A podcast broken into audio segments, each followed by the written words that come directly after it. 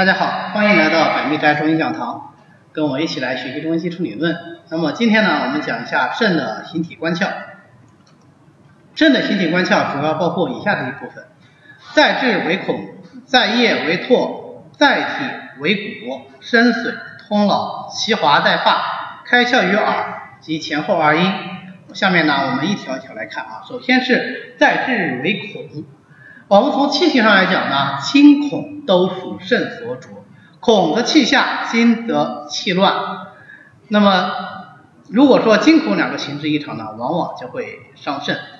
所以在正常情况下的话，如果肾中的精气平均，呃，人的七情呢也正常，没有促受惊恐，那我们应该是表现为一种知惊避恐啊，就所谓的我们能够趋吉避凶啊，能够。知道自己应该躲避一些危险的、惊恐的一些事情。那在异常情况下呢？那往往是体现在惊恐伤肾上。过激、过久的惊恐情绪就会损伤肾中的精气阴阳，就导致遗精啦、遗尿啦、两面失禁呐等等这样一些情况。那为什么以遗精遗尿为主呢？我们前面讲了，恐则气下嘛。啊，气机下不能收摄，那么就表现为遗精遗尿了。肾在志呢为唾，唾和涎是什么关系？我们前面讲脾液为涎，唾液里面比较稠厚的部分，我们就叫它叫做唾。啊，我们经常讲吐唾沫啊，但是唾这个东西它为肾液，大家想想，肾藏一身的元阴元阳，那肾液的话，可不可以轻易的毁损损伤啊？就不可以轻易的去把它吐出来，所以我们从养生的角度上讲，有句话叫做远拓不如近拓，近拓就不如不拓。在道教养生里面呀，就是很多丹书里面都把这个唾液，它称为金津玉液，是人参之宝，所以它必须要叩齿受精咽液，然后用意念把它直接导引到丹田，成为一种修炼的法门。你看《性命归旨》里面他就说。白玉齿边留舍利，这个舍利是什么东西啊？当然是一个非常珍贵的东西，对吧？那在这里呢，它指的就是唾。红莲是香上放毫光，喉中甘露涓涓润，心中醍醐滴滴凉。这个就是讲的咽唾养生的一个功效。在有的丹书上，我记得应该是西北的一个，据说是气功世家，他写的一本书，我一下子记不起名字。他就讲到还可以女性用唾液来养生。在美容，那他就是把这个唾液涂在手上，两手搓热以后，在每天搓脸九九八十一遍，啊，就能够使皮肤非常的柔嫩光滑。啊，那我没有试过，但如此一说，说明什么问题呢？说明唾它是一个非常重要的人生的经验。啊，所以啊，我们还是要注意平时保存唾液啊，不要随随意的就去涂涂唾液啊。都唾液跟痰不一样啊，吐痰可以，唾液不要随便吐。那么要注意的是，唾液虽然为肾液，但是它也也与脾胃有关系，所以唾液的疾病往往呢既从肾治啊，也从脾治。多唾的这些病呢，就可能是啊，比方说肾虚水泛，就是考虑唾为肾液，也可以是脾胃虚寒。如果是肾虚水泛的这种多唾症的话，它往往表现为多唾而且口咸；如果是脾胃虚寒呢，那就是多唾而且口淡。稍稍微有一些区别，在体呢和骨，对肾来说，它的这个五体在体合谷的含义比其他的四脏要来的更加的广泛一些，因为骨这个东西它还有后续，什么叫后续呢？就是骨它还有它的功能，骨能够生水通劳，然后肾其华在发，肾能够生骨髓，这个是《素问阴阳应象道论》里面说的啊，所以肾能够主骨。那么反过来说呢，如果是在异常情况下，就久立伤骨。我们经常讲所谓的五劳七伤，久立、久行、久卧、久坐啊等等。那久立呢，它伤的就是骨。我们前面讲心的时候也辨析过，说这个神明到底是在心呢，还是在脑？呃，当然我们最终的结论说，中医的神明还是为心所主。那脑在什么地位呢？脑为髓海。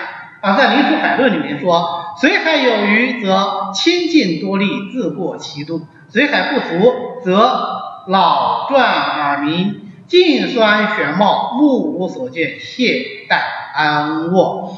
那么老为水海这个理论啊，虽然说在我们灵枢海论里就是这么一句话，但是在后世道家的诸多丹书里面就把它发挥到一个极致，认为这个水海之老啊，它还能够藏元神。所以它也具备一部分主神明的功能在里面了。所以我们现在如果去争论说是老主神明还是新主神明，其实是没有必要的。二者都主，但是肯定是以新主神明为主的。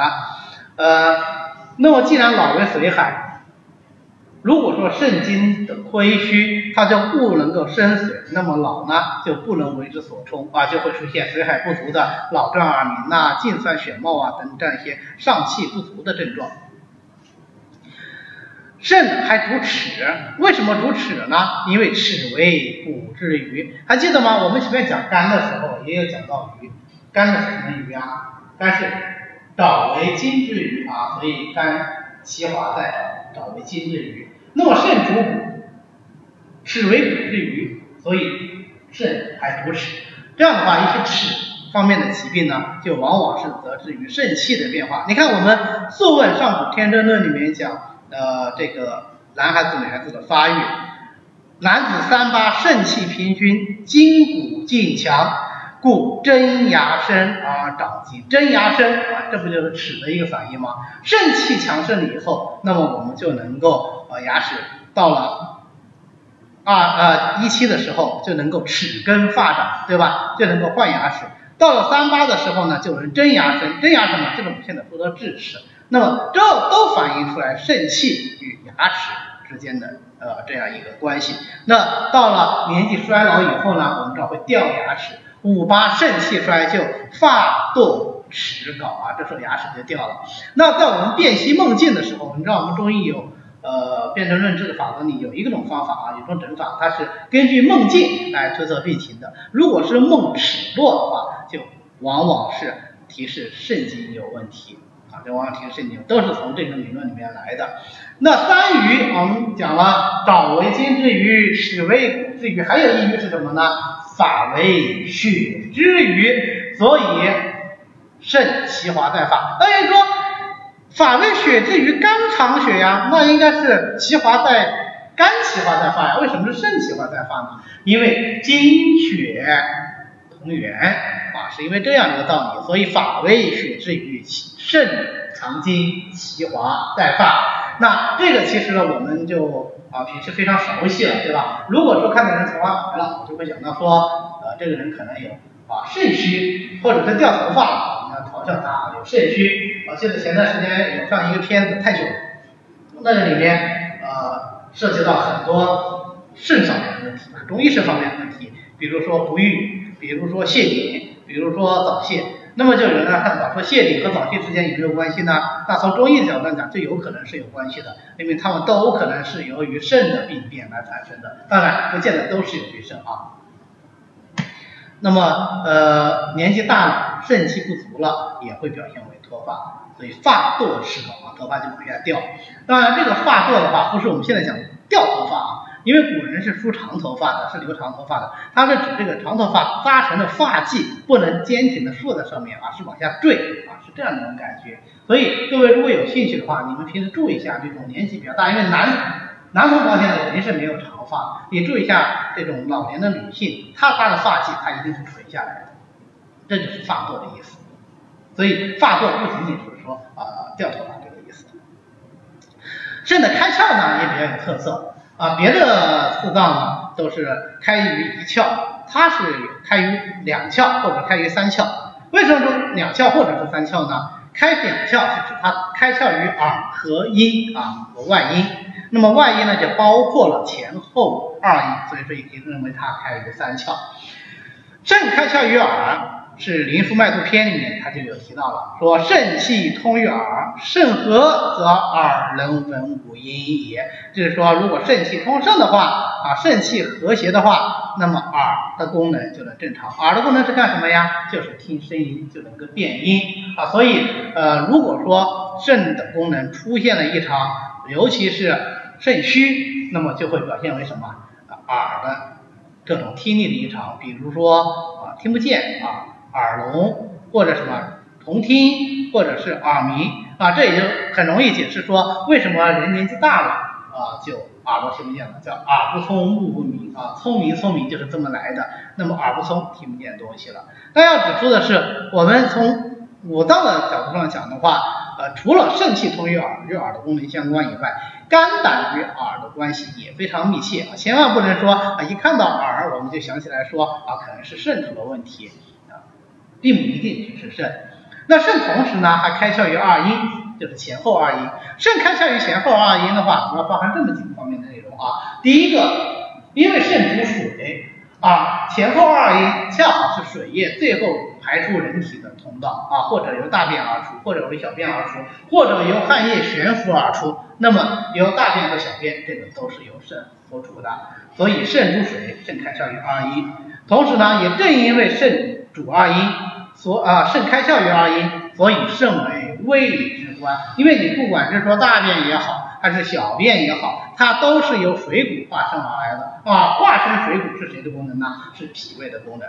所以肾为胃之官啊，肾乃为胃法，是这个关口。那在这种情况下的话，我们也就能够理解，如果说肾中的阴阳气血出了问题，就可能会表现为大小便的。啊，甚至于啊，可能会影响到脾胃的功能啊，出现脾肾的同病这种现象。第三一个方面呢，我们的前后二阴的前阴，除了是利窍以外啊，它还是什么量？呃，除了是利窍以外，它还是个精窍，对吧？呃，还是与生殖相关的，所以对于生生殖的关系非常的密切。那么，因为肾开窍于二阴，又因为肾主生殖，所以如果肾的及其阴阳出现了异常，就会表现为肾的前阴啊的一些症状，比方说阳痿、早泄、遗精、白浊，或者是妇女的白带增多，以及各种生育方面的疾病啊，都可能会。是相关，那有人说，那你就是肾主肾直就可以了，为什么会强调说肾主二阴呢？因为它很多症状它是通过二阴来表现出来的，你就包括分娩，那么它不是也是从外阴分娩而来的吗？所以无论男女都是肾开窍于二阴，都是既开于地窍也开于心窍，有这样的一个规律。好，那么肾的形体观窍呢，咱们今天就讲到这里。嗯，大家如果对这个课程感兴趣呢，可以。直接在喜马拉雅上订阅，这样你就可以看到每一期的更新了。谢谢大家。